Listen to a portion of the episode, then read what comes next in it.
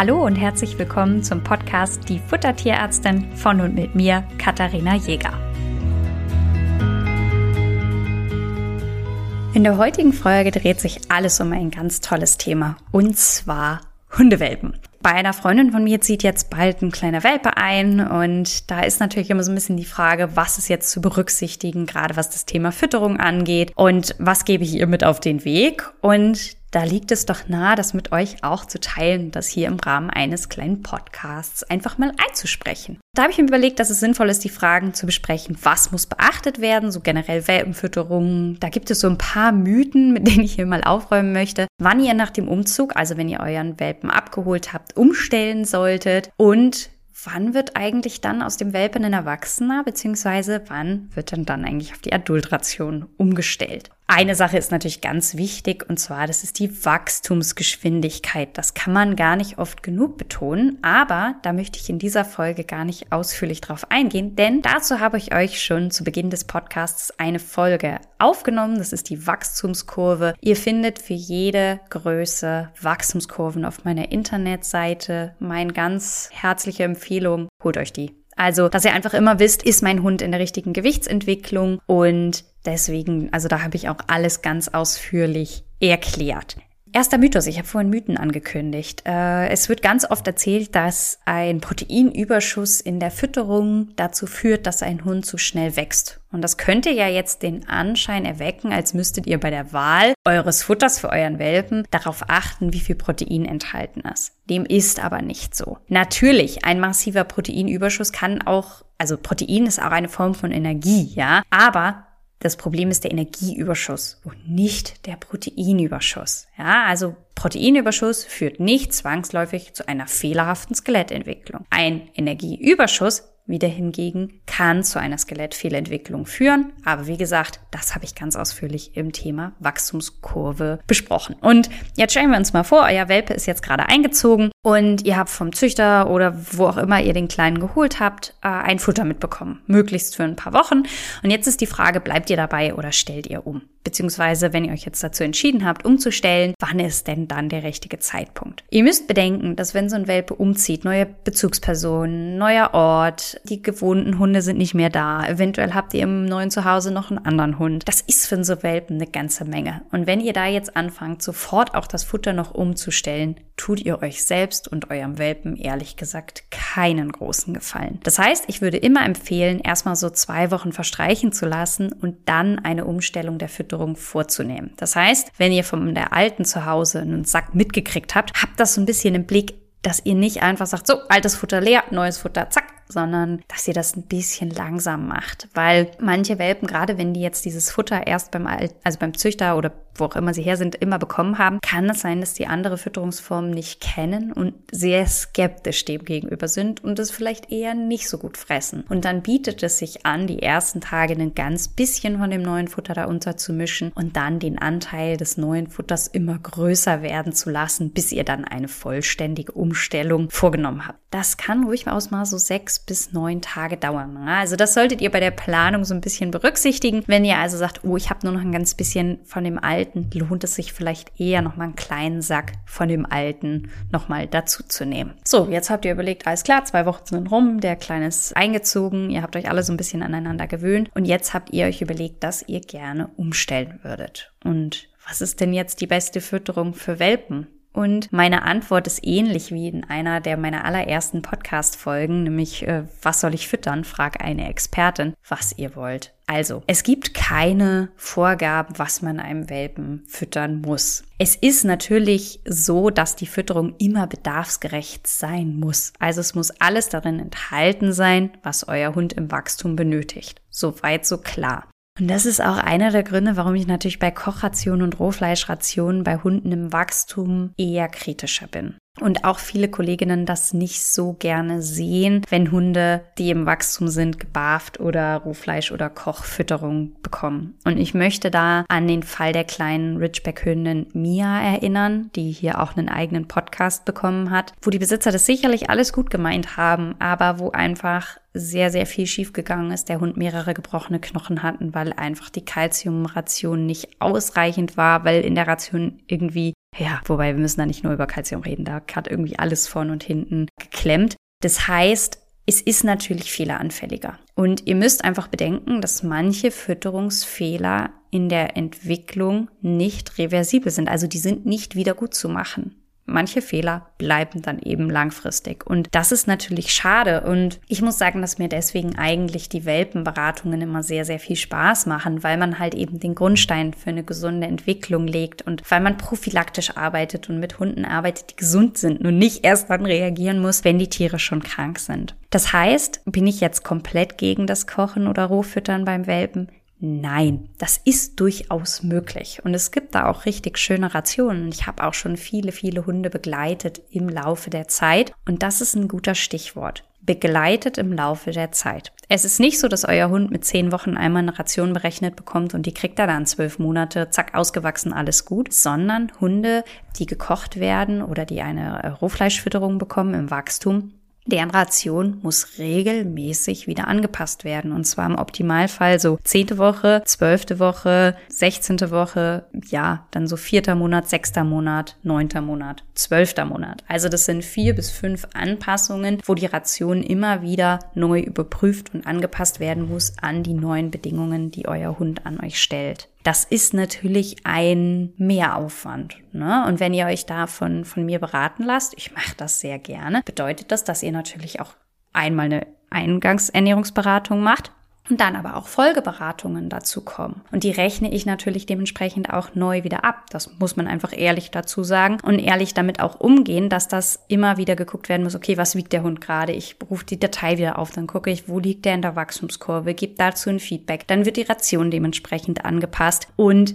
ja, das ist halt ein erheblicher Mehraufwand, aber wenn man bereit ist, das zu machen, kriegt man richtig schöne Ration und kann seinen Hund auch kochen. Jetzt möchte ich natürlich aber trotzdem diese Möglichkeit der Fütterung ja vielen zugänglich machen und wie ihr wisst, habe ich auch meine eigene Mineralfutter, für die ich meine Rezepte geschrieben habe und da gibt es auch ein Mineralfutter Junior. Und da stelle ich euch sehr gerne auf meiner Homepage in meinem Blog Pläne zur Verfügung mit den verschiedensten Altersangaben. Und da könnt ihr euch dann auch orientieren. Und da ist es dann eben möglich, für seinen Hund im Wachstum auch zu kochen oder roh zu füttern. Und wenn ihr darüber noch Fragen hinaus habt, meldet euch einfach gerne für eine entsprechende Beratung. Ich freue mich immer über solche Beratungen, so Welpen bis zu, zu begleiten, weil man dann einfach auch immer wieder Feedback bekommt und ähm, das macht das macht irgendwie großen Spaß. Darüber freue ich mich immer sehr. Aber ihr könnt auch gerne euch das Mineralfutter mal angucken, die Beispielpläne. Vielleicht helfen euch die ja auch schon weiter. Wenn ihr jetzt ein Fertigfutter füttern wollt, ähm, ist das natürlich auch in Ordnung. Wichtig. Der Hersteller eures zukünftigen Futters sollte bitte auf jeden Fall zwischen Welpen, Adultfutter differenzieren. Wenn er ein Futter hat für alle, lasst bitte die Finger davon. Der Bedarf von einem Hund, der ausgewachsen ist und einem Welpen ist so unterschiedlich, dass es nicht sein kann, dass man hier das gleiche Futter für beide nimmt. Ja, also, wenn ein Hersteller keine Differenzierung vorgenommen hat, Finger weg. Das heißt, das Futter sollte definitiv für Hunde im Wachstum deklariert sein. Im Optimalfall hat der Hersteller auch noch eine Differenzierung nach kleinen Hunden und großen Hunden. Auch da gibt es nochmal einen Unterschied. Hat einfach damit zu tun, dass natürlich je kleiner der Hund ist, desto schneller hat er sein Endgewicht auch erreicht. Und bei einem großwüchsigen Hund ist es eben so, dass der eben länger auch dafür braucht. Außerdem sollte es bei dem Fertigfutter eine gute Anleitung geben, wann ihr wie viel füttern müsst. Also das Futter muss immer mal wieder angepasst werden. Das heißt, ihr solltet da sehen, im Monat XY wird so und so viel gefüttert, im Monat XY so und so viel. Und dann schaut ihr immer, mein Hund wird folgendes Endgewicht erreichen. Wie viel muss ich ihm dann jetzt füttern? Sollte da nur eine Fütterungsmenge draufstehen, gilt auch da Finger weg. Wichtig. Ich habe in der Folge Nassfutter, also wenn ihr jetzt überlegt, Trocken- oder Nassfutter zu füttern, solltet ihr euch nochmal die entsprechenden Folgen anschauen, also die Nassfutterfolge, die Trockenfutterfolge. Nassfutter. Es gibt ganz viele Nassfutter, die sind als Alleinfuttermittel deklarierend, haben aber keine Zusatzstoffe enthalten. Und da habe ich schon mal gesagt, dass das eigentlich ein ziemlich großer Widerspruch in sich ist. Da achtet ihr bitte beim Welpen noch mehr drauf. Wenn ihr euren Welpen mit Trocken- oder Fut Nassfutter füttern wollt, achtet bitte drauf, dass da Zusätze dabei sind. Ansonsten kann diese Fütterung euren Hund nicht ausreichend versorgen. Erst recht nicht, wenn ihr einen großwüchsigen Hund habt.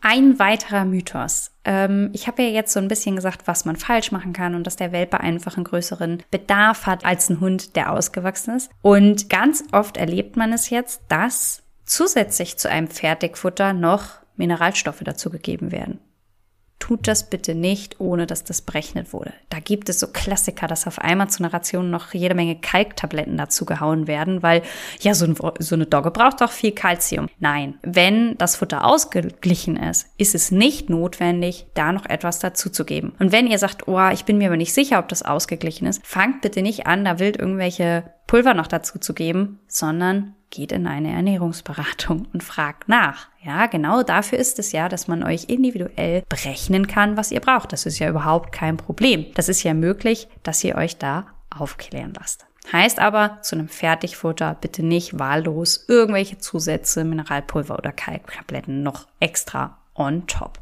Hunde im Wachstum verdoppeln und verdreifachen innerhalb kürzester Zeit ihr Gewicht. Ihr müsst mal bedenken, also so eine Dogge, die erreicht innerhalb von zwei Jahren knapp 60 Kilo.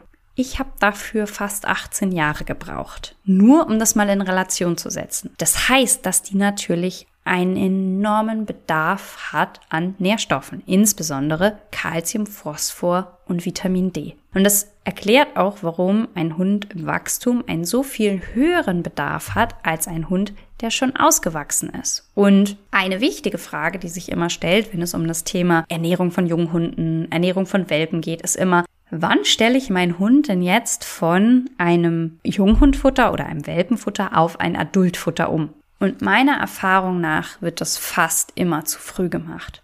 Ganz viele stellen ihre Hunde ungeachtet des Endgewichts Ne? Also denn es gibt durchaus Rassen, die erreichen ihr Endgewicht schon mit sechs, sieben Monaten. Wenn ich mir jetzt so einen Chihuahua angucke, da kommt dann nach sieben, acht Monaten nicht mehr so viel. Die sind dann eigentlich auch schon fertig. Wenn ich aber natürlich eine Dogge habe, da sind noch mal anderthalb Jahre Wachstum auf dem Programm. Und dann gibt es natürlich, jetzt habe ich euch die zwei Extreme genannt, dazwischen auch noch ganz viele Hunde. Das heißt, die meisten Hunde haben so eine Wachstumszeit 12 bis 15 Monate. Die sind mit sechs Monaten bei weitem noch nicht fertig. Und jetzt sieht man überall die Empfehlung, seinen Hund mit sechs Monaten auf Adultfutter umzustellen. Davon kann ich nur abraten. Warum wird das überhaupt gemacht? Vielleicht muss man das auch nochmal zurückgreifen. Das ist, weil die Leute Angst davor haben, dass der Hund zu schnell wächst. Was ja nicht verkehrt ist. Wenn ihr aber, so wie ich es euch empfohlen habe, euch die Wachstumskurve geschnappt habt und die runtergeladen habt von der Internetseite, dann wisst ihr doch, ob euer Hund zu leicht oder zu schwer ist.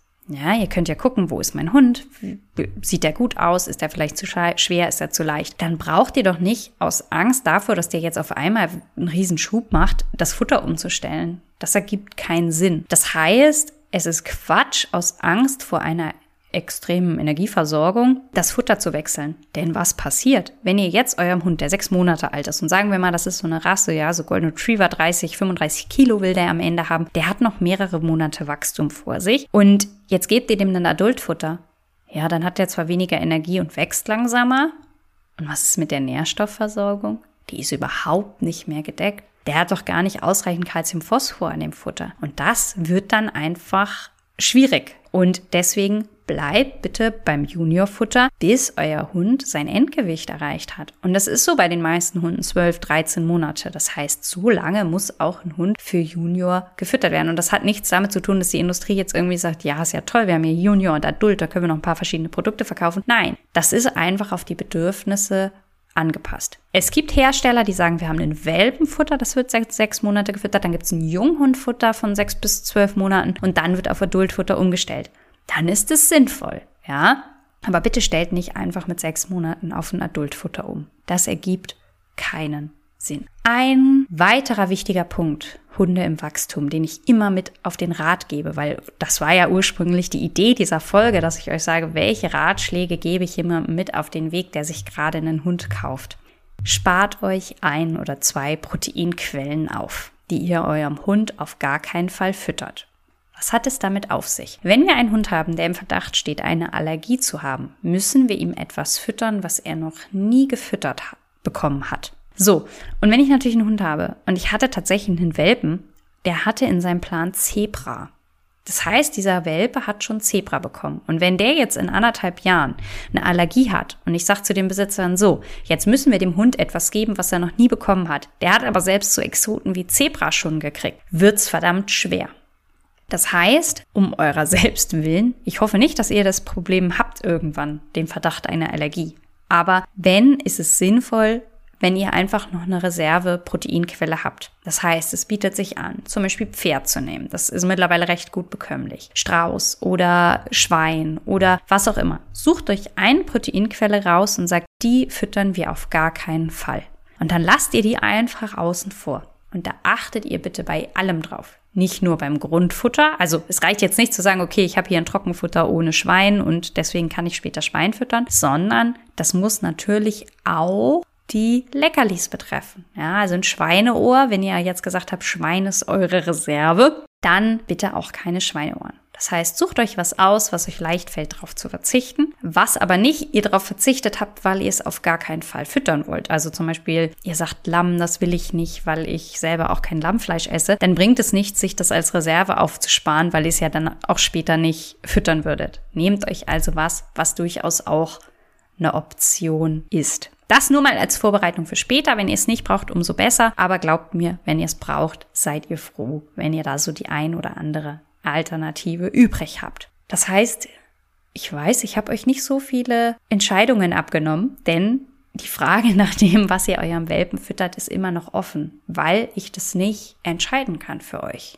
Ja, Ihr könnt alles füttern, was ihr füttern möchtet. Es muss bedarfsgerecht sein. Das heißt natürlich, wenn ihr Nass- oder ein Trockenfutter habt, sollte das bitte mit Zusätzen sein. Bei einer selbst zubereiteten Ration, egal ob jetzt gekocht oder Rohfleisch, sollte das Ganze eben dann auch mit Zusätzen ergänzt werden und so, dass ihr eine Ration findet, die gut zu euch und eurem Welpen passt. Wenn ihr noch auf der Suche nach Kauartikeln seid für euren Hund, eine kleine Werbung an dieser Stelle dann könnt ihr natürlich gerne mal bei kauwelt.de vorbeigucken und unter dem Gutschein FTA, also wie Futtertierärztin 15, FTA 15, könnt ihr euch 15% einlösen und da könnt ihr dann einfach mal so ein bisschen schauen, was ihr an Knabberartikel vielleicht für euren Welpen bestellen wollt. Ich wünsche euch dabei viel Spaß, euch in dem Shop umzugucken und erst recht wünsche ich euch eine ganz tolle Welpenzeit, wenn sie euch denn jetzt bevorsteht und viel Spaß mit dem Zwerg und alles Gute und ich sage bis dahin.